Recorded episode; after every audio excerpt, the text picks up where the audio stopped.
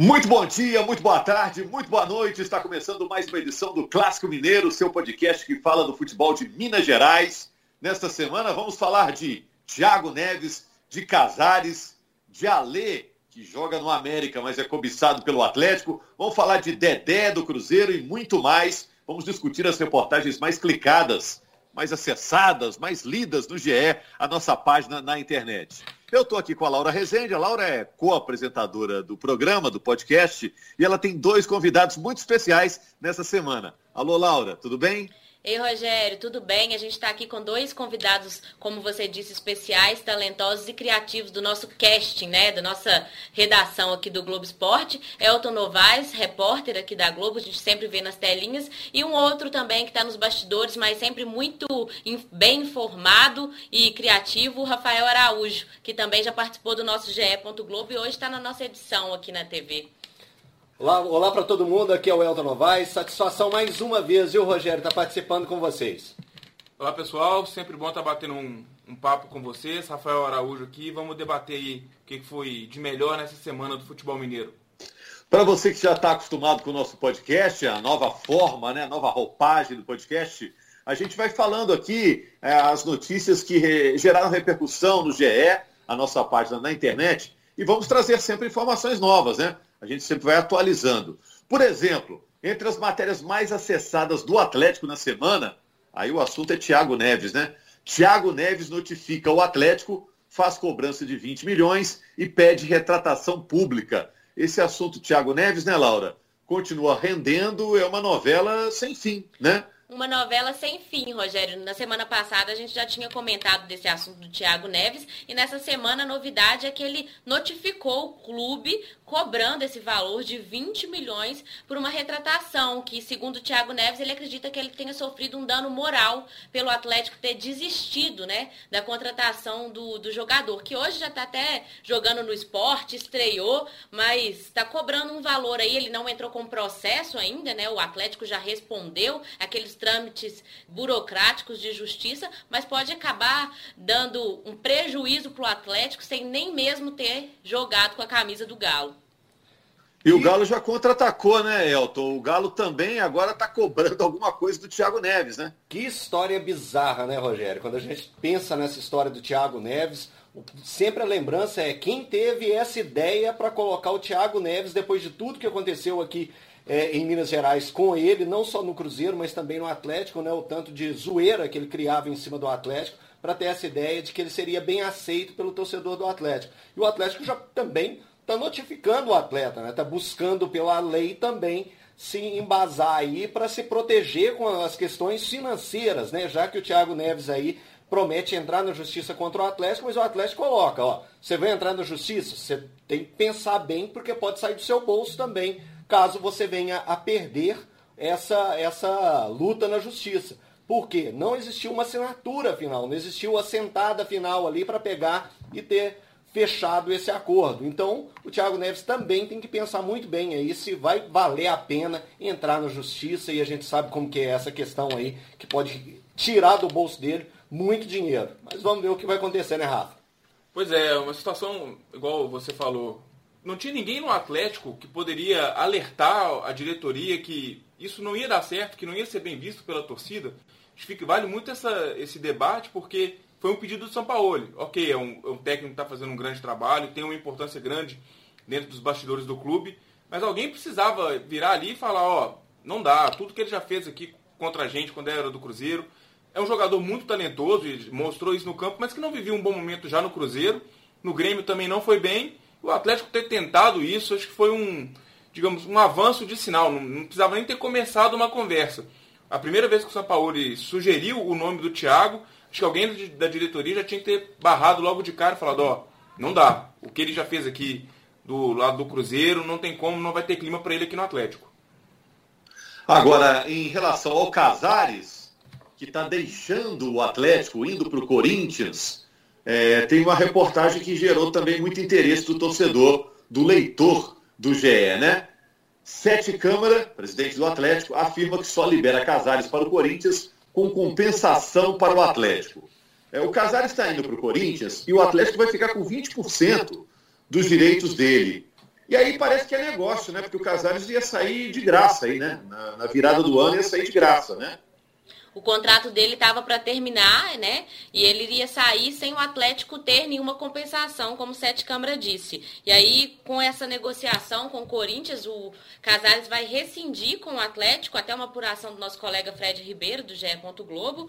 E o Atlético ainda deve, de, poder, teria que pagar ao Casares cerca de 4 milhões. E com isso, o Atlético não vai ter que pagar entre salários atrasados e também é, dívidas de contrato. Vai acabar sendo bom para o Atlético, já que o atleta não estava nem jogando, né? Estava, não estava no plano do Sampaoli. E esses 20% também, né? Ou não? Sim, Isso ainda 20%. Vale, né? 20% que o Atlético vai ter direito aí. Casares foi um personagem... E essa história do Casares, hein, hein Elton?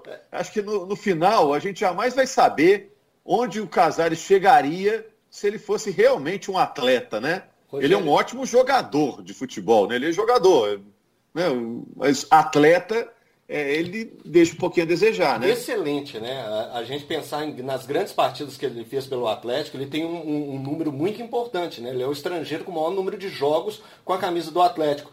Foram 205 jogos com a camisa do Galo. Lá aqui no Atlético ele marcou 41 gols e deu 37 assistências. Então isso é um número relevante, pensando que ele está de 2016 até agora 2020, sendo que 2020 ele praticamente não jogou. E é um cara que tudo que ele fez fora de campo acabou estragando toda a carreira que ele poderia ter, não só no Atlético, mas pensando seleção equatoriana, oportunidades fora do país é, é, o Casares que já teve transações né, é, barradas quando os, quando os outros times vão fazer uma análise sobre o perfil dele fora de campo.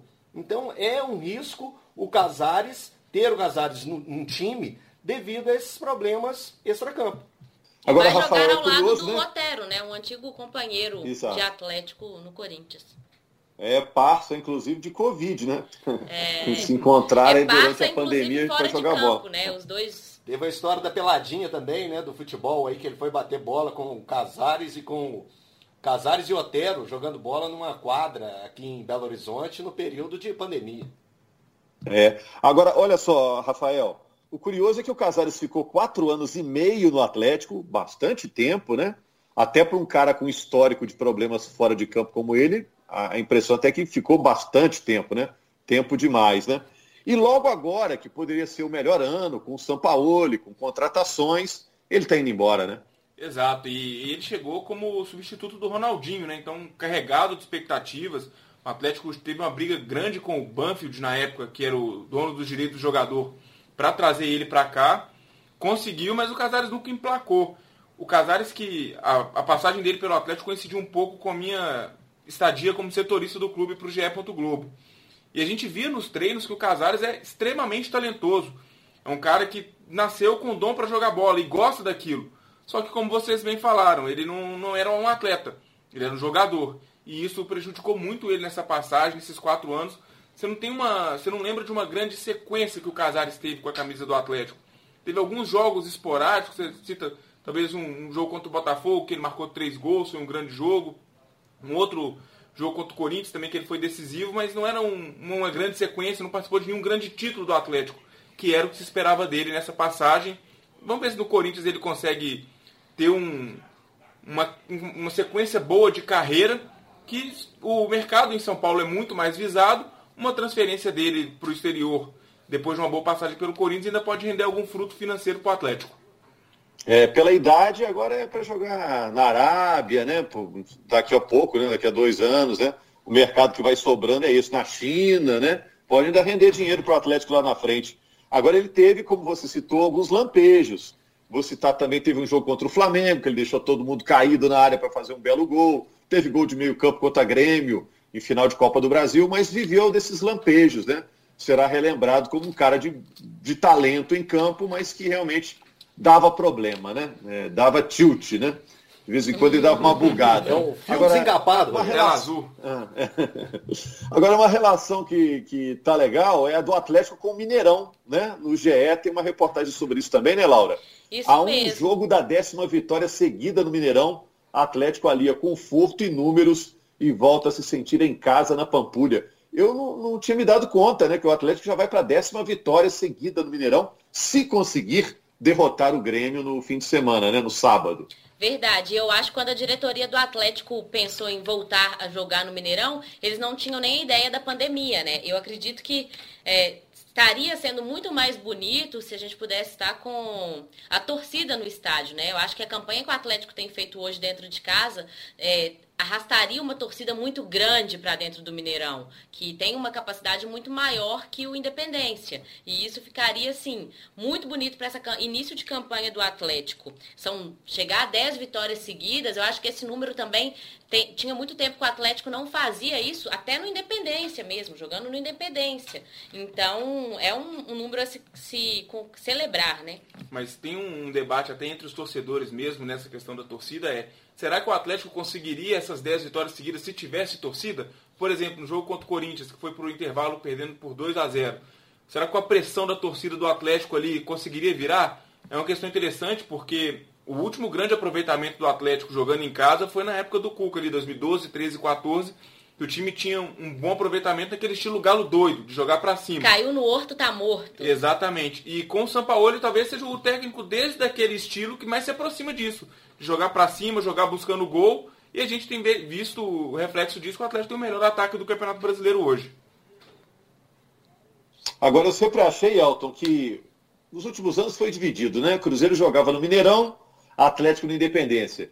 Eu sempre achei que os dois grandes tinham que jogar determinadas partidas no Mineirão e determinadas partidas no Independência, dependendo do tamanho, da expectativa de público. Mas os interesses comerciais aí, e até uma certa superstição sobre o desempenho técnico né, de cada equipe no estádio, é, sempre foi determinante para que fosse dividido assim, né? Agora, nesse ano, o Atlético volta a ter o Mineirão como casa, né? Concordo plenamente com o que você disse. Sim. Em determinados jogos, Atlético e Cruzeiro poderiam mandar esses jogos dentro do Independência, até questão de custos também, né, Rogério? É muito alto o valor que é pago é, para jogar no Mineirão. Por muitas vezes a gente escuta dos próprios dirigentes falando que jogo X o Atlético ou o Cruzeiro pagou para jogar. Então, essa situação realmente deveria ser levada em conta. Mas esse momento do Atlético ele é bem interessante, né? O Atlético vivendo essa, essa sequência de bons jogos dentro do Mineirão. E agora falando a respeito do Campeonato Brasileiro e dessa sequência de Mineirão, o Atlético nos próximos cinco jogos dentro de Belo Horizonte, quatro vão acontecer dentro do Mineirão. O Galo vai pegar o Grêmio, vai pegar o Vasco, vai pegar o Goiás e o Fluminense só sai para jogar fora de, de Belo Horizonte contra o Fortaleza. Então, se essa força se manter, o atleticano pode ficar bem entusiasmado aí com a, com a posição do Atlético ao fim dessas cinco rodadas. Por favor, torcedor atleticano, não, eu não quero secar o Atlético, tá? Mas é uma não sequência. é uma zicada. Não é uma zicada, mas é, uma, é um número interessante. O Rogério acabou de apresentar esse número das 10 possíveis, né, 10 vitórias, né, caso vença o Grêmio, e eu apresento esse outro número. Dos próximos cinco jogos, quatro dentro de Belo Horizonte. Aqui, antes da gente falar do Cruzeiro, vamos passar rapidamente aqui pelo América, e é um assunto que envolve o Atlético também, porque o Lisca revelou o interesse do Atlético no Alê, que é um jogador do América, meio campo do América. Disse que ele é um jogadoraço. É uma das matérias também mais clicadas do GE. É, o Ale já tem 30 anos, né, Laura? E, mas está fazendo um belo campeonato na Série B com o América. Exato. E o Atlético está com dificuldade para achar um meio ali de criação, né? É. Thiago Neves não vem, né? E engraçado e é o Ali vira opção. Essa semana, até acompanhando o jogo do América na Copa do Brasil e acompanhando algum, algumas pessoas falando no Twitter, e muita gente falando assim, eu achava que esse Ale era mais novo, que ele tinha uns 22, 23 anos. Muita gente que não conhecia o Ale nem a carreira dele. E quando viram que ele, que ele tinha 30 anos, falaram, como que ninguém descobriu esse cara antes ainda para jogar é, num time maior, não que o América não seja grande, mas assim, numa, num campeonato brasileiro de Série A, num, num, num outro estilo de campeonato. E ele deu entrevista, inclusive, e revelou que o auxiliar de São Paulo ligou para ele, né? É, o Ali falou isso essa semana também. É, e ele não descartou o fato de querer, né, de ter esse desejo de jogar no, no, no Atlético. O curioso aí de quem fala que não conhece o Alê, na Série B do ano passado ele jogou Muito. muita bola pelo Cuiabá. Ele teve duas temporadas no Cuiabá, 2018 e 2019. O garoto é. Eu vou chamar de garoto porque eu sou bem mais velho que ele. O garoto é bom de bola, chama atenção e eu creio que o Atlético não desistiu dele. Mas será que vale a pena ele largar o América nesse projeto que tá legal com o Lisca, que é, é favorito para subir para a Série A, para ir pro Atlético para poder brigar a posição, posição né? e o time do Atlético está muito encaixado. Teria que ser uma peça para ser titular absoluto. É, um, é uma coisa que deve pesar na cabeça dele para ver se ele aceita essa troca de time aqui em Belo Horizonte também. Você sabe um cara que trocou de time e vai levar para a vida toda essa, essa dúvida? O Rogério Ceni, né? Falando aqui de Cruzeiro. Entre as matérias mais acessadas, as reportagens mais clicadas, tá uma que envolve o Rogério Ceni e o Cruzeiro. Olha só. Um ano após saída, Rogério Ceni diz que nunca recebeu um centavo do Cruzeiro. Paguei para trabalhar, disse o Rogério Ceni. Já teve até um avanço nisso aí, né, Laura? Porque o, o, o atual presidente do Cruzeiro, o Sérgio Rodrigues, disse que a diretoria já entrou em contato com o Rogério Ceni para começar a negociar o que o Cruzeiro deve a ele, né? Exatamente. E ele foi um dos foi o único técnico do ano passado que esteve à frente do Cruzeiro que não processou o Cruzeiro por conta desses, desses débitos, né? Mano Menezes processou, Abel processou, é, o Adilson. Adilson processou. E não só esses, mas muita gente que o Cruzeiro deve deve e acabou com dívidas na justiça. Mas teve um avanço, o Cruzeiro já procurou ele para pagar os débitos. E você disse no início que um que deve ter se arrependido justamente ele, né? Largou um projeto que ele estava tendo ano passado no Fortaleza para vir apostar em salvar o Cruzeiro da Série B e foi demitido poucos jogos depois, né? São, foram 46 dias do Rogério Senna à frente do Fortaleza somente. E o legal foi isso, né? O fato do, do Fortaleza abrir as portas novamente para o Rogério Ceni, vendo tudo que aconteceu no Cruzeiro, da forma que foi. O Rogério, pela torcida, ele não deixaria né, o clube, por pessoas de dentro do próprio da diretoria do Cruzeiro também não deixaria, mas o clima ficou bem pesado, principalmente questões de vestiário, né, que a gente já sabe a história, né, que aconteceu realmente, né, as discussões no, no vestiário do Cruzeiro logo após o empate contra o Ceará é, em Fortaleza, que o Cruzeiro vinha ganhando, acabou cedendo o empate e aquilo ali gerou um desconforto muito grande para o Rogério no pós-jogo daquela partida. Então o Rogério foi bem recebido novamente lá em Fortaleza. E tem feito um bom trabalho pelo Fortaleza mais uma vez. Isso é uma coisa legal, porque cada dia que passa a gente vê técnicos saindo brigado dos clubes. A gente falou que, a Laura falou do Cruzeiro, que todos processaram o clube. E o Rogério conseguiu sair do Fortaleza de uma maneira que desagradou um pouco a diretoria, mas deixou as portas abertas.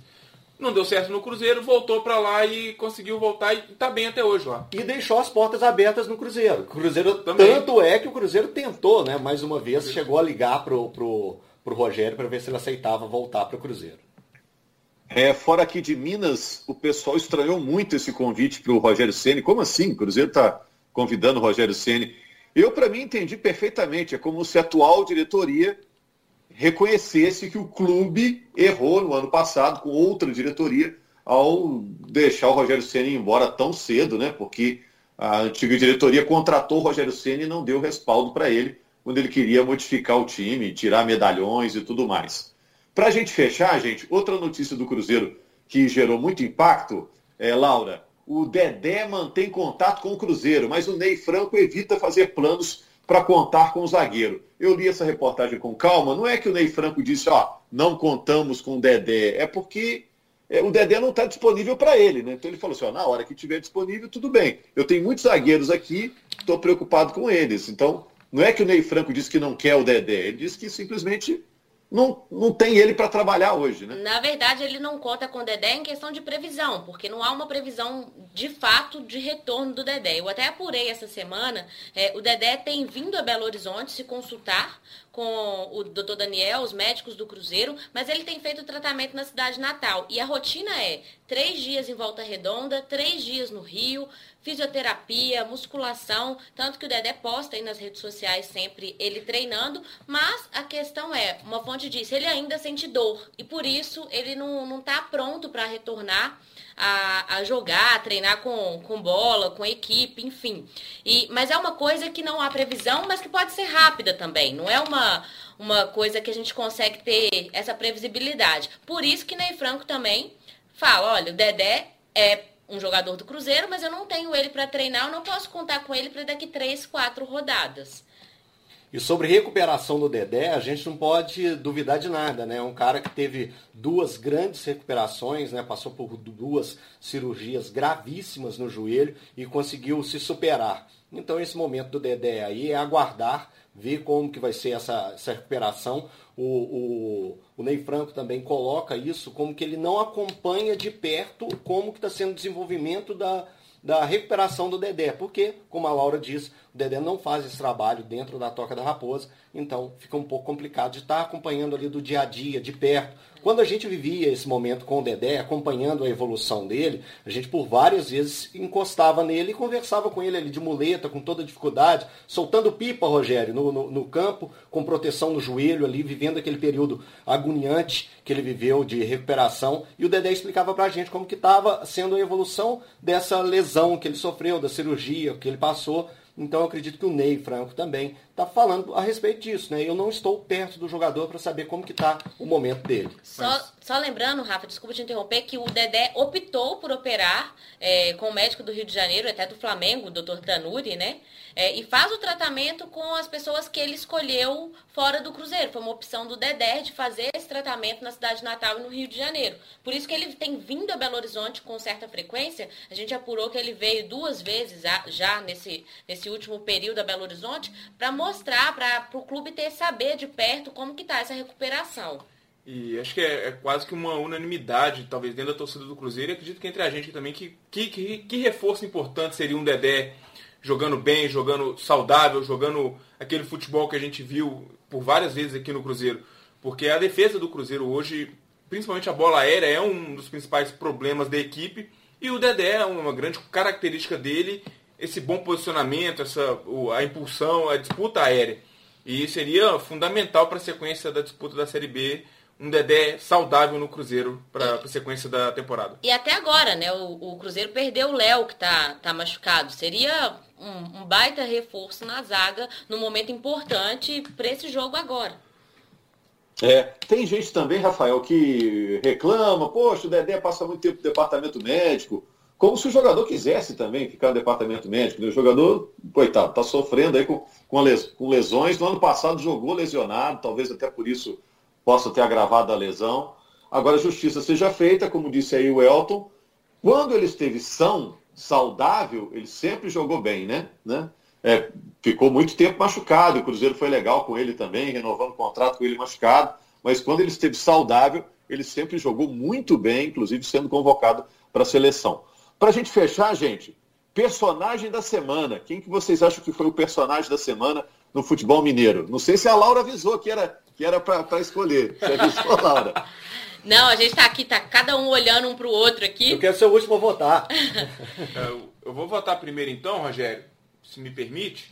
Eu vou votar no Keno, muito pelo que ele vinha fazendo nas semanas anteriores. Era um cara que estava perdendo muitos gols, que estava sendo questionado, até no jogo mesmo do, contra o Atlético Goianiense. Antes dele fazer os três gols, ele foi um cara que foi muito questionado. Então, eu vou, acho que o personagem da semana, essa reviravolta, eu vou dar pro Keno. Vou votar aqui que o Elton já disse que quer ser o último. Meu personagem da semana vai ser o América, classificado pela Copa do Brasil, único mineiro representando Minas Gerais na Copa do Brasil. Fez um belo jogo na terça-feira, ganhou com autoridade. CBF já vai fazer a tese de 2,600 e tá bem. O América do Lisca tá bem. É o meu personagem da semana. Meu personagem da semana é o Natan, Rogério. O Natan que passou por uma lesão grave contra o Corinthians, uma lesão muscular, é, voltou é, no jogo passado.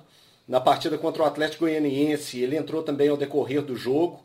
É, participou do, do, lance do pênalti sofrido e depois marcou um gol. Então eu acho que o Natan, pela recuperação aí, pela força desse, desse garoto aí, eu acho que ele merece um destaque durante a semana aí. Com certeza colocou uma pulguinha na, na atrás da orelha do Sampaoli para possivelmente ser titular aí na partida contra o Grêmio.